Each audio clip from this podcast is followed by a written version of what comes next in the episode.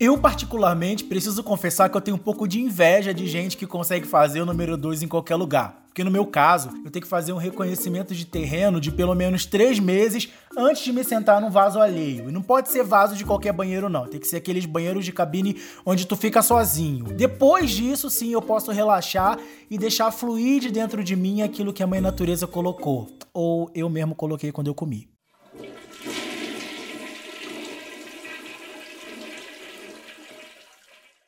Teóricos da conspiração de plantão, eu sou o Diego Queiroz e esse é o TCVC, Teorias Conspiratórias da Vida Cotidiana, que é o meu podcast para falar dos meus surtos de quarentena e das doideiras que eu penso todo dia quando eu acordo e falo: será que vale a pena levantar mesmo? Acho que vale. E continuamos vivendo. Nas redes sociais você me encontra como Diego Queiroz C. Eu também tenho um canal no YouTube onde eu faço vídeos falando de assuntos diversos e escrevo também. Por favor, compre meus livros, as contas estão caras. Tem muita gente por aí que tem o brioco solto e consegue fazer cocô em qualquer banheiro.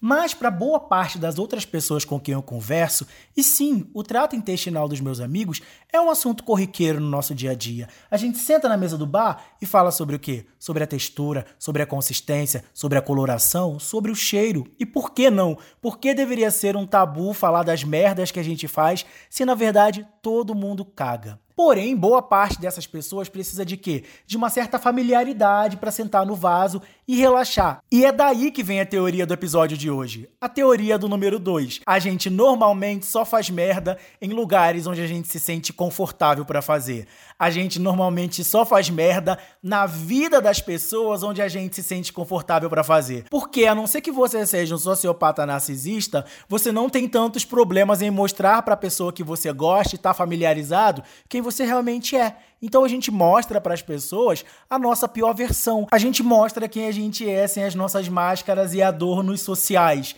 E por outro lado, as pessoas que a gente gosta, as pessoas que estão na nossa vida, elas têm expectativas em relação a nós. Então é muito mais fácil você frustrar alguém que tem expectativas em relação a você do que alguém que está literalmente cagando para você. Um aviso muito importante, depois de eu já ter falado 500 vezes sobre cocô e cagar, é que se você tem nojo, esse podcast não é recomendável para ser ouvido durante o almoço.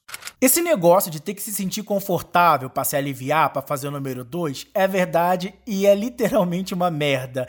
Nessa empresa que eu tô trabalhando agora faz um ano, eu demorei pelo menos dois meses para conseguir ir no banheiro pela primeira vez. Antes disso, eu pegava uma hora de transporte para ir, uma hora de transporte para voltar, oito horas daquele escritório e só fazia cocô quando eu chegava em casa de volta. Até que eu descobri um banheiro onde só cabia eu, só dava para entrar uma pessoa, e aí eu fui naquele banheiro e agora eu vou naquele banheiro todo dia, feliz da vida, ficar lá no outro andar que não é nem o meu, mas eu vou porque a gente se esforça para ter conforto. Existe uma frase muito difundida na sabedoria popular que diz que intimidade é uma merda e é a melhor frase para embasar a nossa teoria de hoje. Quanto mais intimidade a gente tem com uma pessoa, mais probabilidade de estragar as coisas a gente tem. E a gente gosta de estragar as coisas. Quanto mais confortável a gente se sente, mais a gente se espalha, mais a gente demonstra quem a gente é na essência. Porque quando você chega no banheiro a primeira vez, você faz o quê? Você abaixa a sua calcinha, sua cueca, você abaixa a sua calça, coloca lá no seu pé e fica ali bonitinho fazendo suas necessidades. Depois de um tempo, você arranca a sua calça. Depois de mais um tempo, você já arranca a camisa. Gente, na minha casa, eu faço o número 2 completamente pelado. E vou dizer mais que a gente está aqui para se expor. Não apenas na minha casa, no meu trabalho também. Eu tiro minha roupa inteira, fico apenas de sapato social e meia e me alivio. Por quê? Eu tô completamente confortável. Eu tô completamente nu. E é isso que normalmente a gente faz na vida das pessoas que estão próximas a nós. E é aí que vem o pulo do gato, que é a teoria dentro da teoria, que é o inception da teoria do multiverso da merda. Que a gente sabe que tá fazendo a merda e a gente tem controle sobre a merda. Assim como a gente muitas vezes tem controle sobre o nosso próprio ventre, a gente tem controle sobre as coisas que a gente fala. E a gente escolhe para quem falar. A gente despeja o nosso ódio, o nosso rancor e a nossa raiva nas pessoas que estão próximas da gente. Mas a gente faz isso com o nosso chefe? Provavelmente não, porque a gente tem medo de ser demitido e não ter o que comer no final do mês, nem como pagar a conta de luz para usar a internet e assistir Netflix. Como a gente sabe onde o nosso calo aperta, a gente controla as merdas que a gente faz. Mas com as pessoas que a gente ama, a gente não tem a pachorra de se controlar. Você sabia que, segundo o dicionário Aurélio Buarque de Holanda da língua portuguesa, a palavra pachorra em nada tem a ver com audácia? Sim, nós usamos essa palavra diariamente de maneira errada.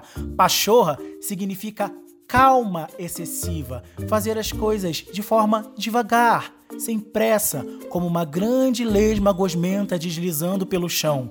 Então, quando você pensar em dizer, você não teve a pachorra de me atender, você não está falando sobre audácia, você está falando sobre lentidão, lerdeza. Rubinho Barrichello.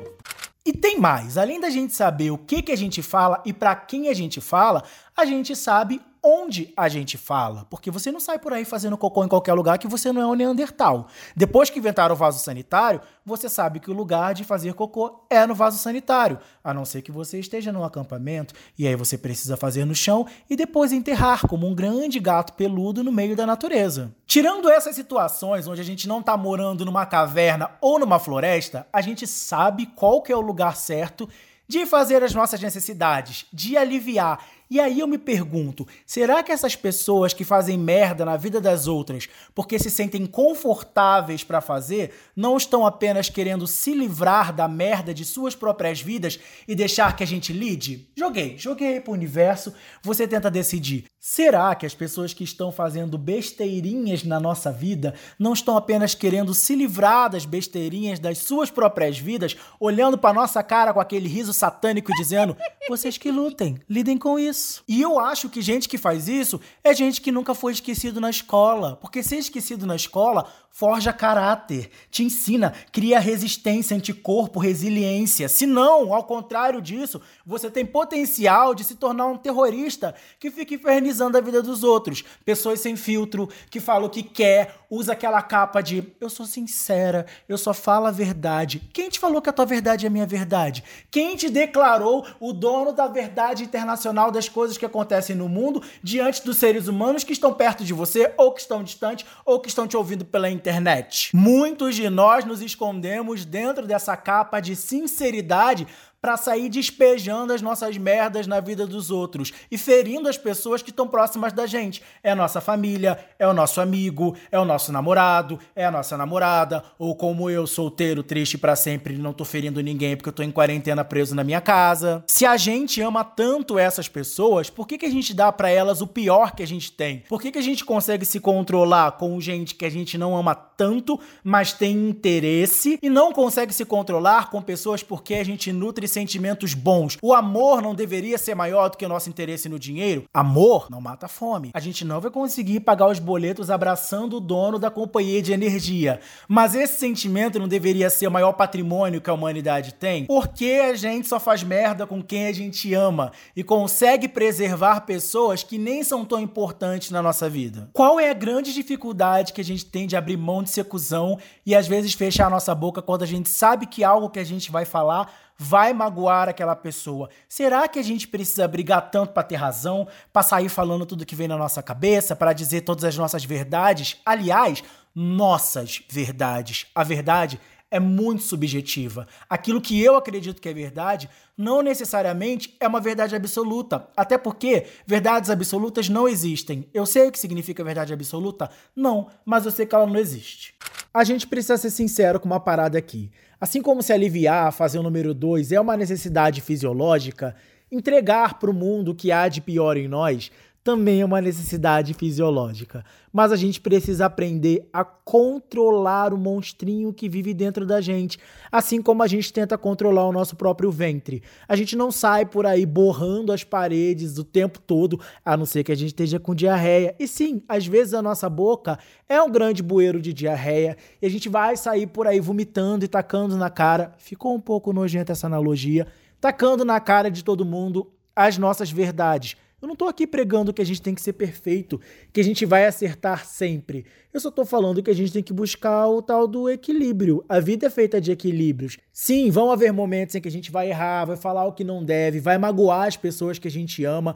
E essa não é a parte mais importante. O mais importante é se arrepender, é saber se limpar depois de fazer a merda. Porque se você se limpa direitinho, tá tudo bem, meu irmão. Lavou, tá nova. O importante não é o quanto a gente fere as pessoas, mas o que a gente faz para se redimir da ferida que a gente causou. O mais importante é a limpeza, não a sujeira.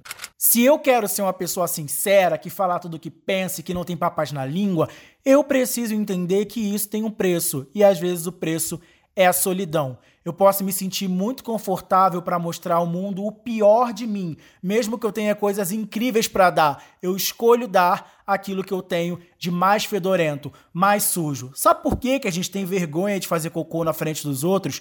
Porque fede. E a gente não acha legal feder. A gente não acha legal mostrar as partes ruins que a gente tem pra todo mundo. Talvez você já esteja casado há tanto tempo que você não sente nem mais vergonha do seu marido quando você entra no banheiro e sobe aquele futum, aquele cheiro gostosinho de caminhão de lixo porque você tem intimidade com aquela pessoa. Mas você já perguntou se seu marido gosta de sentir aquele cheiro? Por que, que a gente tem essa mania de preservar as nossas piores partes das pessoas que não são tão importantes na nossa vida e achar que as pessoas que são importantes são obrigadas a lidar com elas? Não, tá aqui, tem que me aceitar do jeito que eu sou. Eu nasci assim, eu cresci assim, eu vou morrer assim. E talvez vai morrer sozinho se não mudar. Ninguém é obrigado a aturar as nossas merdas o tempo todo. Porque sim, quem tem a gente na vida sabe que tem a gente por completo, as partes boas e as partes ruins. Mas isso não significa que a gente precisa entregar tudo que é ruim para as pessoas que estão mais próximas de nós. E é essa reflexão que eu proponho no episódio de hoje.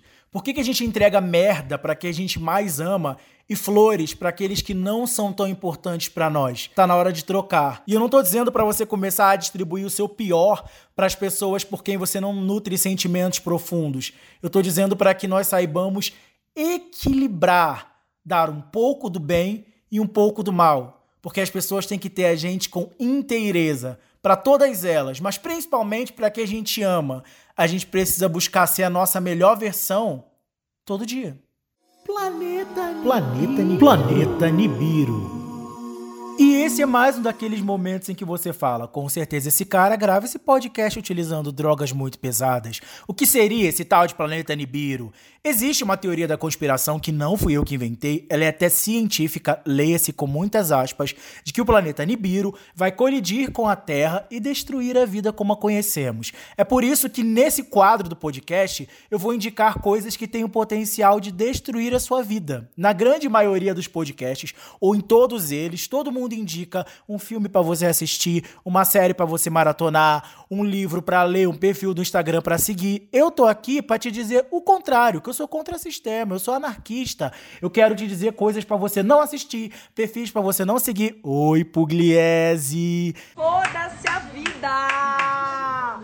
E a minha primeira indicação de coisas que você nunca, jamais deve assistir é o filme O Caçador de Pipas, que é um atentado à sétima arte.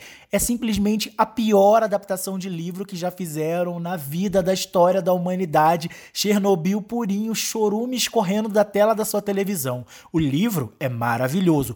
Toda noite eu ia dormir pensando no que aconteceria com a vida daquelas belas crianças em Cabul, antes de ser invadida pelo Talibã lá no Afeganistão.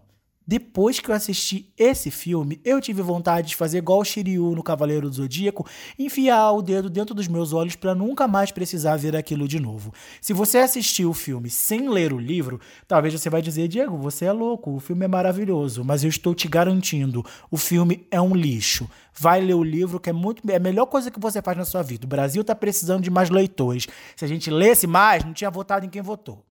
Planeta Nibiru. Planeta Nibiru. Planeta Nibiru. E é com essa indicação maravilhosa do que nunca assisti que eu encerro o TCVC de hoje. Siga as nossas redes sociais no Twitter, no Instagram e no Facebook. Tá lá TCVC Podcast. E você também pode escrever pra gente no tcvcpodcast.gmail.com. Conte a sua história, dê dicas do que você quer ver aqui nesse programa. Mande um áudio no grupo do Telegram. Sim, temos um grupo no Telegram, TCVC podcast. Se comunique com a gente, porque a gente está aqui para se comunicar, para se amar e para tentar não fazer merda na vida dos outros. Vai dar certo sempre? Provavelmente não, porque o ser humano é falho e a gente gosta, a gente se acostumou com o cheiro da merda, a gente está acostumado a fazer besteira. Mas enquanto houver vida, há esperança de nos tornarmos seres humanos melhores. Quase que esse plural não sai. Até o próximo TCVC Teorias Conspiratórias da Vida Cotidiana.